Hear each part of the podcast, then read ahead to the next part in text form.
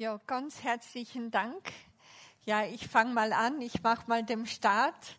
Ich freue mich sehr, dass wir heute wieder bei euch sein dürfen, nach schon einigen Jahren jetzt. Wir hatten geplant, irgendwann zwischen die Covid-Jahre zu kommen und es war alles schon geregelt, aber ja, Covid hat durch vieles einen, einen Strich hindurch gemacht. Aber wir sind sehr dankbar für euch als Gemeinde, dankbar, dass ihr uns begleitet habt. Vielleicht wissen es viele nicht so genau, aber wir durften über 22 Jahre lang in Nepal Gott dienen, in der Mission.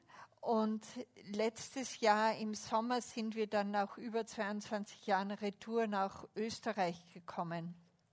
Und ja, wir sind wir können auch immer wieder nur sagen, wir sind so dankbar, dass wir einem großen Gott dienen. Und Gott ist wirklich ein treuer Gott.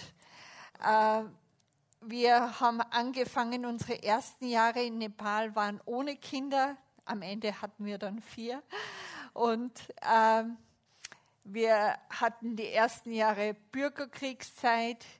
Dann haben wir hatten wir auch das große Erdbeben in 2015.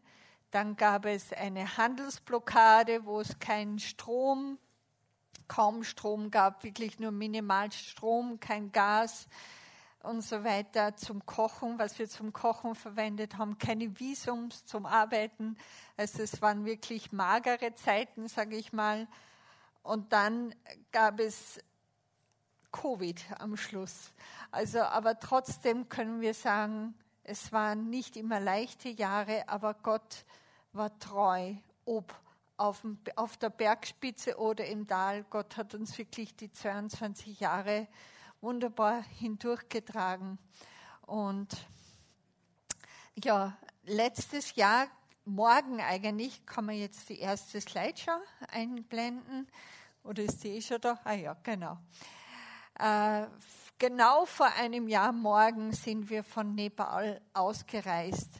Und eigentlich sagten James und ich beide, waren die letzten zwei Jahre wahrscheinlich die schwersten Jahre, die wir, ja, die schwersten Jahre unseres Lebens.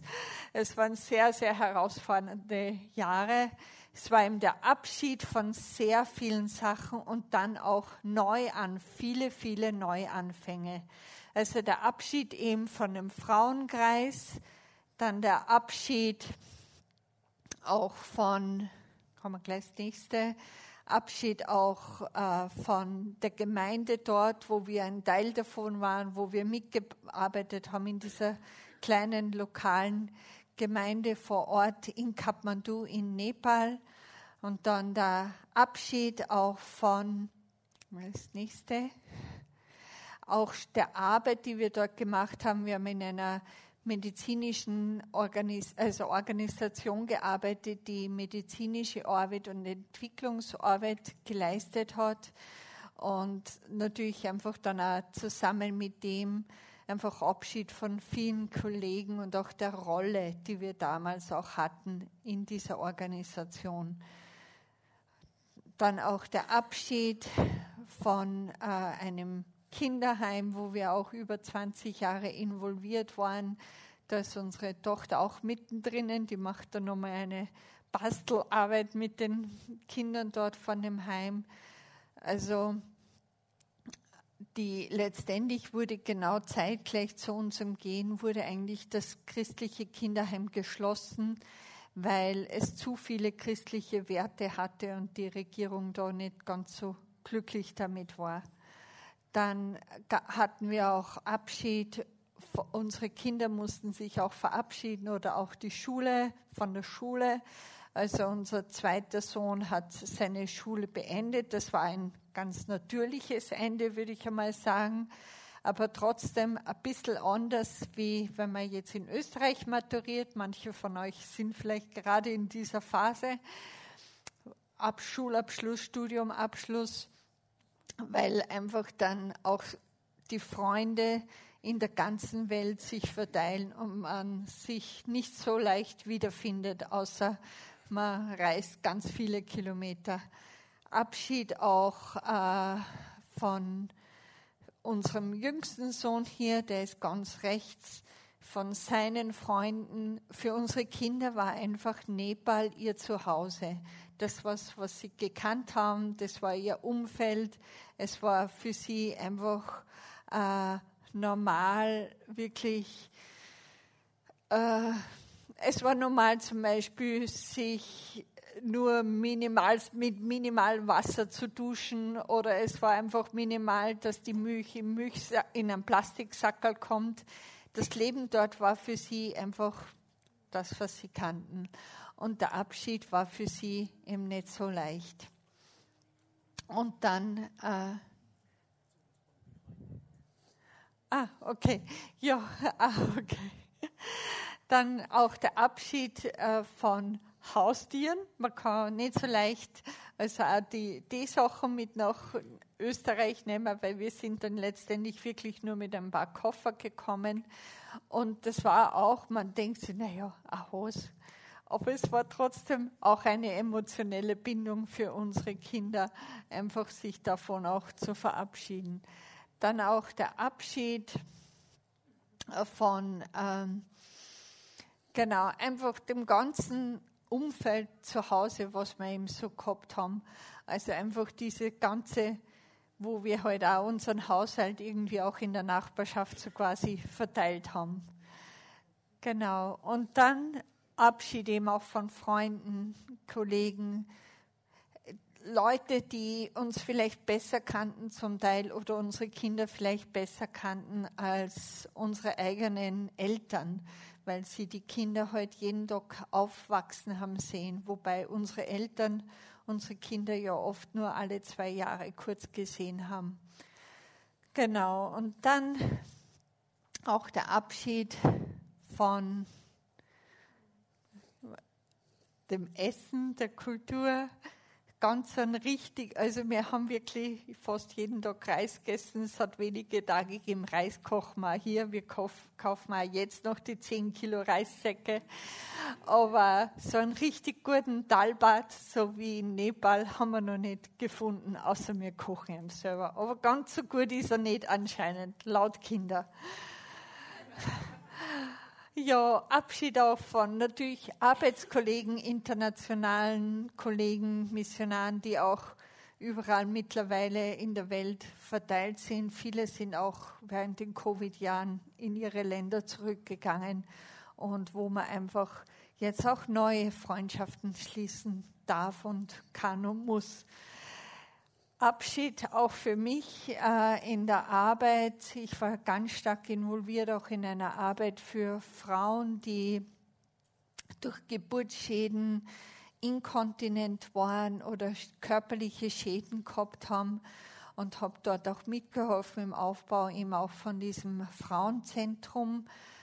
Und ja, es, es ist schon ein gewisses Verlustgefühl, was mich voll gefreut ist, also dass die Ärztin, die das jetzt übernommen hat oder mit übernimmt, eine nepalesische Ärztin ist und ihr Verlobter oh, ähm, arbeitet in Innsbruck, witzigerweise, und reist immer hin und her als ein Sherpa und also in der Regenzeit in Nepal, also über den Sommer ist er dann immer in Österreich und ja, wenn sie dann heiraten, also die Verbindung Österreich-Nepal bleibt auf alle, auf alle Fälle im Bestehen.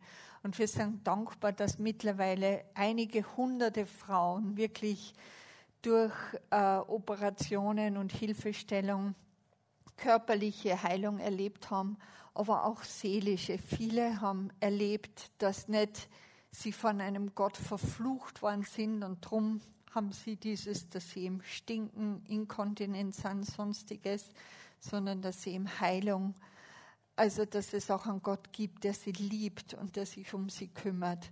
Und das durften wir auch in diesem Spital immer wieder auch weitergeben. Ja, ich sage jetzt einmal, ein Abschied von die Berge ist nicht ganz wahr, aber in Wien fühlen wir uns so.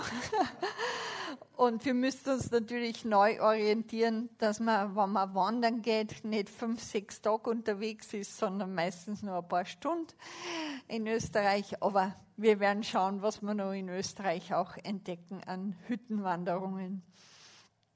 Gut. Und dann ja, war auch in den letzten zwei Jahren, manche kennen, wissen das auch, der Abschied auch von meinem Papa, heute ist Vatertag, da denke ich auch an ihn, der sehr mein Leben geprägt hat, der Bertel Bauer, auch manchmal, glaube ich, früher hier Klavier gestimmt hat, der mich sehr ermutigt hat in die Mission und der eben leider kurz bevor wir letztes Jahr nach Österreich zurückgekommen sind, in die obere Heimat übersiedelt ist. Und ich war sehr gefreut, sie jetzt auch mit uns, dass wir da sind. Er hat uns immer ermutigt, auch rauszugehen, weiter zu sagen, auch von, auch von Gottes Güte zu sprechen. Und in dem gleichen Jahr ist auch meine Schwester in die obere Heimat übersiedelt. Und ja, jetzt sind schon zwei, die in der oberen Heimat uns anfeuern. Und ja, wir vermissen sie und der Abschiedsschmerz ist natürlich da. Und besonders jetzt, wo wir in Österreich sind. Aber wir sind dankbar, dass wir wissen, dass sie in der oberen Heimat sind und ja, daheim sind, ohne Schmerz und ohne Leid. Ja, genau. In dieser ein Jahr circa vor dem, vor dem wir ähm, also noch oder ja, so gegen Ende von Covid waren wir kurz in Österreich und dann haben wir in einer Gemeinde gesprochen, die uns eigentlich nicht so gut kennt. Und wir haben auch noch nicht besonders über unsere Zukunft oder sonst etwas gesprochen. Aber dann hatte jemand in der Gemeinde eben dieses Bild von dieser langen, von einer langen, langen Brücke. Und die Person sagte dann, euer Weg auf der einen Seite der Brücke geht zu Ende und es wird einen Übergang geben auf die andere Seite vom Berg. Und wir haben damals das wirklich auch gesehen, wie ein Bild von Gott. Die wussten nicht, dass wir überlegt haben bezüglich Rückkehr nach Österreich. Und haben echt empfunden, ja, das ist, was Gott möchte. Der Weg in Nepal geht im Moment zu Ende und Gott möchte ihm, dass wir auf die andere Seite rübergehen, auf die andere Seite der Berge und da wird sich ein neuer Weg auftun. Im Moment haben wir schon noch das Gefühl, dass wir ein bisschen auf der wackeligen Brücke sind. Also es ist noch immer ein bisschen wackelig. Wir sind immer noch in der Einlebensphase und herausfinden, wie funktioniert das so alles in Österreich, was äh, ja gar nicht so leicht ist. Also es ist für uns wirklich ein totaler Neueinstieg, Neuanfang. Wir haben auch noch nie einen Mietvertrag gemacht, wir haben noch nie ein Auto gekauft, wir haben also ganz, ganz viele Sachen sind einfach total neu. Und ja, wir sind überfordert gewesen. Mittlerweile geht es schon ein bisschen besser. Nicht nur bei den 100.000 Milchprodukten, wo gibt es überhaupt noch normale Milch, äh, also, sondern auch, was weiß ich, dann gibt es im welche Matratzen kauft man überhaupt? Da gibt es zwar mit Kerne, irgendeine Kernmatratze und dann gibt es Memory Foam, also wo man Gedächtnis kriegt und dann gibt es dieses und jenes. Also wir haben uns wirklich oft sehr, sehr überfordert gefühlt und haben einfach nicht gewusst, ah, wo uns der Kopf steht. Und auch die Kinder in, den, in ein total neues Schulsystem einzuführen, war auch sehr, sehr herausfordernd. In für sie auch eine neue Schulsprache, weil sie waren bisher in einer Schule, englischsprachigen Schule und plötzlich alles in Deutsch und alles geht über ab, ab Österreich. Upper Austria. Ähm, also das war und ist nach wie vor sehr, sehr herausfordernd. Und wir merken einfach auch, wie, ich glaube, der Otto auch vorher gesagt hat, wir, wir sind sehr gefordert, eben in dieser Abhängigkeit von Gott zu bleiben, also in diesem lernen und wir brauchen einfach Gottes Kraft jeden Tag immer wieder auch neu in all diesen Challenges und auch in dem Lernen. Ja, und neue Wege. Was, was uns beide oder als Familie einfach sehr, sehr berührt hat in, diesen, in diesem letzten Jahr und uns immer wieder bewegt hat, ist eigentlich die Geschichte aus Johannes Kapitel 21. Und diese Geschichte von Johannes 21 ist einfach auch Teil von uns geworden ein bisschen. In Johannes 21 sehen wir die Jünger Jesu, also wie sie da zusammen sind, gemeinsam am Ufer von See Genezareth. Und ich möchte äh, einmal die ersten Verse davon lesen. Später erschien Jesus seinen Jüngern nochmal am See Tiberias. Das geschah so. Simon Petrus, Thomas, der Zwilling genannt wurde, Nathanael aus Kana in Galiläa, die beiden Söhne des Zebedeus und zwei andere Jünger waren dort zusammen. Simon Petrus sagte, ich gehe jetzt fischen. Wir kommen mit, meinten die anderen. Sie stiegen ins Boot und fuhren hinaus auf den See aber während der ganzen Nacht fingen sie keinen einzigen Fisch. Es war einfach so, äh, dass die Jünger, also die Kreuzigung Jesu war gerade hinter ihnen, war vorbei. Sie haben etwas sehr Trauriges erlebt und sie haben auch gewusst, dass da eine Phase vorbei ist, wo sie mit Jesus eben unterwegs waren. Über drei Jahre lang waren sie mit Jesus unterwegs. Und wenn man im Kapitel davor, im Kapitel 20 schaut, dann wissen wir, die Jünger hatten einfach auch Angst. Sie hatten Angst, wie soll es jetzt weitergehen? Also sie haben sich auch eingesperrt, sie saßen hinter geschlossenen Türen. Das ist eigentlich in der, asiatischen Kultur nicht üblich, dass man hinter geschlossenen Türen sitzt. Normal sind die Türen sehr weit offen. Aber die Jünger saßen eben hinter geschlossenen Türen. Sie haben Angst gehabt. Sie waren unsicher. Was wird jetzt passieren? Was wird Neues kommen? und wie geht es jetzt weiter. Und ja, ähm, in dieser Traurigkeit, Unsicherheit, in diesem Schmerz war es auch schwierig für die Jünger, sich daran zu erinnern, was Jesus ihnen ja schon vorausgesagt hat. Es war schwer für sie, sich an die Verheißungen Jesu zu erinnern. Und ich glaube, manchmal geht es uns auch so, wenn wir traurig sind oder in einem tiefen Schmerz sind, manchmal ist es gar nicht so leicht, sich an Gottes Verheißungen zu erinnern, an das, was er uns versprochen hat. Und dann haben sie eben entschieden, die Jünger, naja, was machen wir denn? Was sollen wir denn machen? Gehen wir zurück zu dem, was wir kennen. Gehen wir zurück in unseren Beruf. Sie waren ja Fischer. Sie haben gewusst, Fische, die können wir fangen. Wenigstens Fische fangen können wir. Und dann sind sie ihm zum See Genezareth gegangen, um ihm Fische zu fangen. Aber wie wir dann lesen in Vers 3, Johannes 21, Vers 3, sie haben keine Fische gefangen. Und ich habe mir gedacht, wie müssen sie sich gefühlt haben? Jetzt gehen wir zurück zu dem, was wir dachten, wir können, und wieder nichts. Nicht einmal Fische können wir noch fangen. Und dann kommt eben der Vers 4.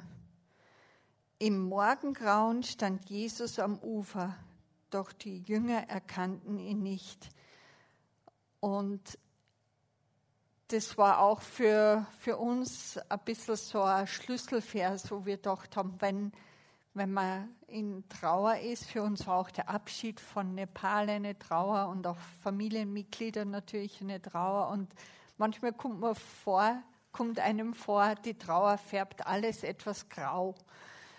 Und in dem Grau oder in dem Morgengrauen ist es manchmal schwer, Jesus zu erkennen, dass Jesus eigentlich da ist, dass er gegenwärtig ist, dass er da steht schon am Ufer, mitten da. Und ja, sie haben, haben es einfach damals nicht erkannt, aber Jesus war da. Und wir haben das auch erlebt. Wir haben manchmal vielleicht nicht gesehen, wie geht es jetzt weiter oder wie sind die nächsten Schritte oder wie soll alles geregelt werden. Aber trotzdem durften wir immer wieder auch durch das Grau hindurch doch Jesus spüren und auch seine Gegenwart. Und dann hat ihm der Mann, der, dann können wir weiterlesen, eigentlich von Vers 5. Warte mal. Jesus, doch die Jünger erkannten ihn nicht. Jesus rief ihnen dann zu, Kinder, habt ihr ein paar Fische zu essen? Nein, antworteten sie. Da forderte er sie auf, werft das Netz auf der rechten Seite des Bootes aus, dann werdet ihr einen guten Fang machen. Sie folgten seinem Rat und fingen so viele Fische, dass sie das Netz nicht mehr einholen konnten. Ist eigentlich interessant, weil sie haben Jesus, es steht ja vorher, sie erkannten ihn nicht, aber sie haben trotzdem getan, was dieser so quasi fremde Mann ihnen aufgetragen hat. Sie sind trotzdem nochmal hinausgegangen und haben nochmal das Netz ausgeworfen. Sie waren gehorsam oder haben einfach dem Mann, der Stimme dieses Mannes gefolgt. Und dann wissen wir ja, dass sie dann ganz viele Fische gefangen haben. Und dann, wenn wir dann weiterlesen, auch in Vers 7, da äh, lese ich dann auch noch, Jesus sagte, Jesus, jetzt sagte der Jünger, den Jesus liebte, zu Petrus, das ist der Herr. Und kaum hatte Simon Petrus das gehört, zog er sein Obergewand an, das er während der Arbeit abgelegt hatte, sprang ins Wasser und schwamm an das Ufer. Also manchmal ähm, braucht es dann auch jemand anders vielleicht, der Jesus erkennt und uns sagt, hey, der Herr ist da, Jesus ist da, Jesus ist gegenwärtig. Und der Petrus hat es dann checkt, hat sich sofort angezogen ist und ist rausgesprungen, um ihm Jesus dort zu begegnen. Also manchmal braucht man auch, vielleicht erkennt jemand anderer in unserer Situation, hey, dass Gott eben da gegenwärtig ist, wie immer die Situation ist und ermutigt uns, erinnert uns daran, dass, dass wir ihm nachfolgen, also dass er da ist. Und dann sehen wir eben, wie es in der Geschichte weitergeht. Jesus hat sich dann zuerst eben liebevoll um ihr leibliches Wohl gekümmert. Er hat ihm ein Feuer gemacht und hat ihnen ein gutes Frühstück zubereitet, weil die waren sicher hungrig, die waren sicher armiert und eben der ganz, die ganze Spannung, die da auch da war, auf Jesus hat sie zuerst einmal körperlich versorgt, bevor er ihm dann weiter mit den Jüngern gesprochen hat. Es hat mich irgendwie auch an den Elias, Elia erinnert, wo der auch in einer Lebenskrise war und wo auch Gott zuerst einen Engel geschickt hat, um ihn mit Essen zu versorgen und dass er gut schläft und dann hat Gott mit ihm weitergesprochen. Also Jesus kümmert sich auch um unser leibliches Wohl, um unser Wohlergehen, bevor er dann uns vielleicht neue Lebenslektionen mitteilt oder beibringen möchte. Ja, und dann lesen wir eben weiter in Vers 15. Also nach dem Essen fragte Jesus Simon Petrus, Simon, Sohn des Johannes, liebst du mich mehr als die anderen hier? Also sie sind ihm da um das Feuer herum gestanden oder gesessen, haben ihm gerade gefrühstückt gehabt und dann fragt Jesus ihm vor all den anderen, direkt den Petrus, liebst du mich? Liebst du mich mehr als all die anderen hier? Und diese, dieses Gespräch beim Feuer erinnert auch daran, eben wo Petrus ursprünglich, wo Jesus ihm äh, gefangen genommen worden ist und auch beim Feuer gestanden ist. Und er wurde gefragt, kennst du diesen Jesus? Und Petrus hat ja Jesus damals dreimal verleugnet und hat gesagt, na, den kenne ich nicht. Der, der, wer ist das? Den kenne ich nicht. Aber Jesus geht ganz liebevoll darauf ein. Jesus weiß, dass dem Petrus das noch belastet, dass dieses Verleugnen. Und er fragt ihn jetzt, hast du mich lieb? Liebst du mich? Und er fragt ihn mit dem Wort der Agapeliebe. Also er fragt nach der Agapeliebe, das heißt die aufopfernde, hingebende Liebe. Und der Petrus sagt, ja, du weißt doch, dass ich dich lieb habe. Ich glaube, Jesus war sehr wichtig, dass der Petrus das öffentlich auch vor den anderen sagt.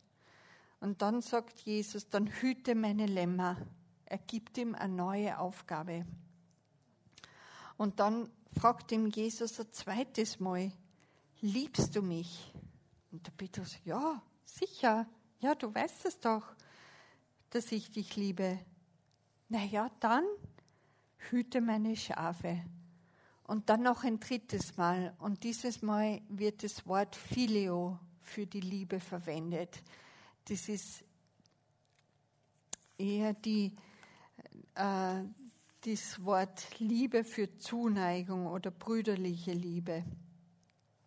Aber Jesus wollte ihm nicht eine schnelle, oberflächliche Antwort. Er wollte wirklich wissen, wo das Herz von Petrus ist. Liebst du mich wirklich? Und um das geht es auch Jesus, glaube ich, in erster Linie. Gott möchte wissen, lieben wir ihn wirklich? Auch wenn vielleicht etwas zu Ende geht, vielleicht ein neuer Anfang ansteht. Jesus fragt uns, liebst du mich? Bist du, liebst du mich wirklich mit deinem ganzen Herzen, mit deinen ganzen Fähigkeiten, mit allem, was du bist? Und dann will ich dir eine neue Aufgabe geben.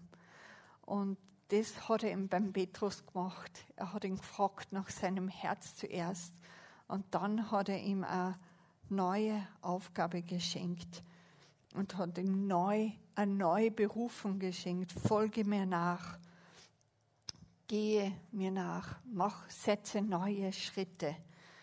Und Jesus hat auch den Jüngern gezeigt, dass eben genau, wo die Jünger gemeint haben, dass das ein vermeintliches Ende ist, dass es hier jetzt alles aus ist, dass das eigentlich ein Neuanfang ist.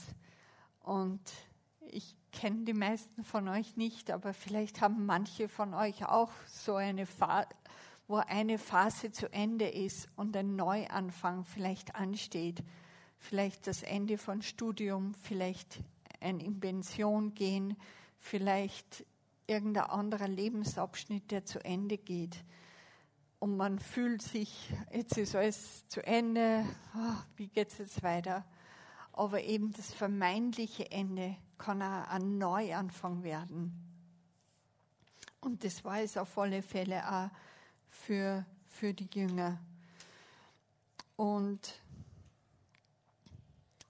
ja, dann eben gibt es oft auch eine neue Berufung bei dem Neuanfang, also wo Jesus uns immer fragt, liebst du mich? Also wie schaut dein Herz aus? Bist du bereit, wirklich die nächsten Schritte mit mir zu gehen? Und dann, ja, dann passiert manchmal eben, was ich auch sehr interessant finde, und das möchte ich auch noch kurz lesen von Vers 20. Petrus wandte sich um und sah hinter sich den Jünger, den Jesus liebte. Es war derselbe, der beim letzten Abendessen seinen Platz ganz nah bei Jesus gehabt und ihn gefragt hatte, Herr, wer von uns wird dich verraten? Petrus fragte nun, Herr, was wird denn aus ihm? Und ich war doch manchmal ist es einfach auch so bei uns. Gott gibt uns vielleicht oder fordert uns auf zu einer neuen Aufgabe oder ruft uns Und vielleicht ist unsere erste Reaktion, aber Jesus, was ist denn mit dem? Oder was ist mit dem? Oder kannst nicht der auch machen? Oder wäre nicht der besser vielleicht? Oder dass wir uns einfach auch vergleichen oder denken, na, das war doch viel gescheiter. Und Jesus sagt ganz direkt, was geht dir das an? Ich rufe dich. Was hast du mit dem anderen? Ich rufe dich. Ich will dich haben. Ich will, dass du mir nachfolgst. Und eben auch dieses Vergleichen oder auch Vergleichen von Berufung, das kann auch die Berufung zerstören. Beziehungsweise raubt das Vergleichen ja die Freude. Also Jesus ruft jeden von uns ganz individuell und ganz speziell. Und wir brauchen uns nicht vergleichen. Gott hat schon seinen Plan, warum er gerade dich für diese Aufgabe ruft und nicht den da herüben. Aber oft fragen wir ihm und Jesus ist da eben sehr, war da sehr direkt und sagt, was geht dich das an? Er will in uns haben und unser Herz und dass wir ihm nachfolgen und uns auf das konzentrieren. Ja, und dann kommt ihm ein neues Kapitel. Dann ist Kapitel 21 zu Ende und dann geht es eben weiter mit der Apostelgeschichte. Also es kommt dann ein neues Kapitel, ein neues Buch. Und mit dem, also es war jetzt ein neuer Auftrag, den Jünger gehabt haben, und dann kommt immer eine neue Kraft. Und das sind unsere Kinder kurz nach der Rückkehr mit ihren Cousinen, die auch in Afrika waren. Und nachdem sie so durch die Wiener Straßen gefahren sind, haben wir uns gedacht, vielleicht brauchen wir doch eine Versicherung auch, wenn sie irgendwo reinfahren. Ähm, ja, aber ja, in Apostelgeschichte, Jesus hat ihm dann am Schluss zu den Jüngern auch gesagt, wartet in Jerusalem eigentlich in dem Ort, wo all die Sachen passiert sind, die traurigen Sachen und so weiter. Jesus wollte, dass sie dort warten, bis die neue Kraft kommt und der Tröster sie auch tröstet. Und dort haben die Jünger gewartet und gebetet. Und dann hat Jesus, also dann sind sie ja, wie wir wissen, auch erfüllt worden mit der Kraft des Heiligen Geistes und haben dann auch in den Sprachen des Landes gesprochen. Das hoffen wir auch noch, dass wir alle die Sprachen des Landes lernen. Manchmal gibt es da Sprachenverwirrung in unserer Familie. Manchmal äh, ist mir auch schon passiert, dass ich äh, vor allem im Straßenverkehr, wenn in Nepali schimpf, wenn wer wen abschneidet, weil der Verkehr in Nepal so furchtbar war. Und da habe ich auch geschimpft. Und jetzt holt mir das ein. Na, aber sie haben eine neue Kraft gekriegt, eine neue Zurüstung für den neuen Auftrag. Und wenn er jetzt etwas zu Ende ist, Gott verspricht uns auch diese neue Zurüstung, diese neue Kraft, diese neue Zurüstung. Und dass wir auch die Sprache der Menschen um uns herum sprechen lernen können, die sich ja immer wieder verändert. Genau, ich glaube, jetzt kommst du, James. Danke. when we went out to Nepal in uh, the year 2000, Als wir im Jahr 2000 nach Nepal ausgereist we sind, knew this was going to be a difficult thing. wussten wir, das wird eine schwierige Sache werden. So we said, Lord, we need a strong vision that we can hang on to.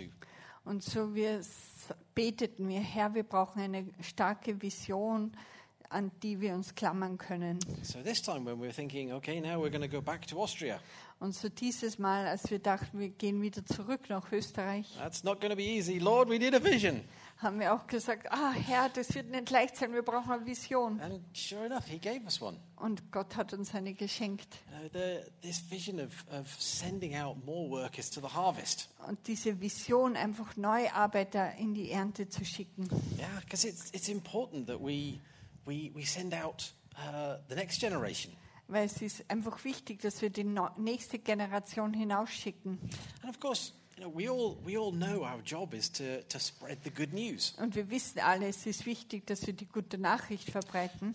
But in, in Europe, we have a lot of resources. Aber in Europa haben wir viele Ressourcen You know, we know that, that planting and harvesting and reaping, it, it's work. und wir wissen, dass das Pflanzen und Ackerbau und Ernten ist ha- harte Arbeit. But we do have a lot of resources in the West. Aber wir haben viele Ressourcen im Westen. But out in, in some other countries, Aber in manchen anderen Ländern the, uh, the harvest looks quite different. schaut die Ernte ganz anders aus. You know, it's, they have a very different uh, set of resources to use. Die haben eine ganz andere Art von Ressourcen, die sie nutzen. So we felt it was really important that we are equipping people to go out to the faraway Und so harvest. haben wir ge gespürt, dass es einfach ganz wichtig ist, einfach Leute auszurüsten für die weiter entfernte Ernte. Uh, and so I, I have taken on the role of, of leading Amples. Und so habe ich jetzt die Rolle von äh, der Leitung von Ampuls übernommen. Um, and yeah, at the moment we have seven missionaries who are, or seven missionary families who are out there somewhere in the world. Und im Moment haben wir eben sieben Missionarsfamilien, die da in der Welt sind. And we have another four who are currently preparing to go. Und wir haben noch vier weitere, die sich vorbereiten, auch hinauszugehen. I'm hoping that some of them can come and visit you as well. Und ich hoffe, dass einige euch auch in der Gemeinde besuchen We können. already have another two people who are considering whether they should go. Und wir haben noch zwei weitere, die überlegen, ob sie gehen sollen. And, you know, it may well be that there are people here who think, you know, I, I think I might be called to go a little bit further out into the field. Und vielleicht gibt es auch Leute hier, die denken, vielleicht bin ich berufen, weiter hinauszugehen. Yeah. I know as, as missionaries, we often felt in an unusual position at the front of church. Und ich weiß oft, als Missionare haben wir eine ungewöhnliche Position eingenommen vorne in der Kirche. Uh, have you ever seen these towers that they build in Spain? Habt ihr schon mal diese Türme gesehen, die in Spanien gebaut werden? Whole towns will come together, thousands of people. Tausende von Menschen in Städten kommen zusammen they all press in really tight together und die drücken sich ganz fest zusammen, so that other people can then climb on their shoulders and they build this tower going up damit into the die, sky. die Nächsten auf die Schultern klettern können und dann so sie ganz große Türme bauen können. And up at the top, there's this small child. Und ganz, ganz oben von diesem Menschenturm ist dann dieses kleine Kind And they usually are wearing a crash helmet. und die tragen oft einen Helm. And afterwards, people will come, you know, the TV cameras will come and they will interview them. Und oft kommen nachher die Journalisten oder so und interviewen sie. And they will say, How was it up there? Und sie fragen den Kleinen, wie war es da oben? And as missionaries, we often felt like that the small child at the top. Und oft fühlten wir uns auch als Missionare so ein bisschen wie das kleine Kind da oben. You know, where they, they come and say, How was it in Nepal? Die Leute kommen und fragen, und wie war es in Nepal? You have to say, Well, this crash helmet, that tells you something of what it was like. Und man muss vielleicht sagen, ja, der Helm, Helm sagt euch schon ein bisschen, wie es war. You know, we have some great stories to tell about being scared. Wir haben viele Geschichten zum Erzählen, wie man Angst hatte. But when you're at the top, you also get a great view of what God is doing. Aber wenn du auch oben bist, hast du auch eine gute Sicht auf was Gott tut. And so we stand at the front and sometimes we get interviewed, Und so stehen wir vorne und werden manchmal interviewt. but it's only possible because Aber es ist eigentlich nur möglich, because there is a whole lot of people who are helping Weil you to es- be there. ganz, ganz viele Leute gibt, die helfen, dass wir dort sein können. And even to, to send missionaries to faraway countries. Und auch Leute, um Leute auszusenden in weit weg entfernte It's Länder. not just about somebody jumping on an aeroplane and going. Es ist nicht nur, geht nicht darum, dass Leute in ein Flugzeug springen und gehen. It requires a lot of support to help them do that. Es braucht ganz viel Unterstützung, ihnen zu helfen, zu So gehen. I would really like to encourage you. So möchte ich euch wirklich ermutigen, If you feel that you would somehow like to be involved in, Wenn- in God's mission overseas, wenn ihr irgendwie involviert sein wollt in Gottes Mission im Ausland, please do think. You don't have to jump on an aeroplane. There are lots of other jobs that need to bitte denkt nicht, ihr müsst jetzt unbedingt in ein äh, Flugzeug springen. Es gibt viele andere Arbeiten, So die ihr machen könnt. Do come and talk to us afterwards. Bitte sprecht mit uns nachher. You know, like at the moment, we are really desperate for somebody who knows about personnel, HR. Im Moment zum Beispiel suchen wir verzweifelt jemanden, der sich mit HR, Personal, Verwaltung auskennt. If you know somebody who's interested in a small Wenn HR ihr job, jemanden please talk to us. kennt, der eine kleine HR-Rolle übernehmen kann, dann redet mit uns. Dankeschön. Vielen, vielen Dank.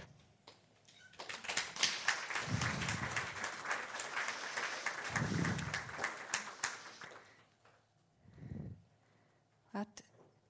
Achso.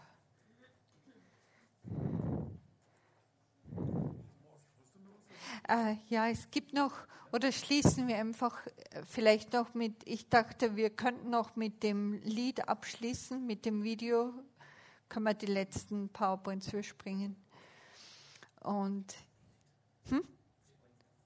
Ja, und in dem Lied geht es auch darum, äh, um die Entscheidung, ich will ihm Jesus nachfolgen.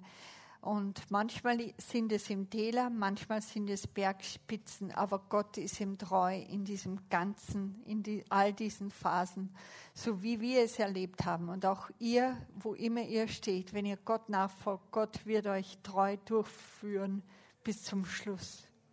Dankeschön.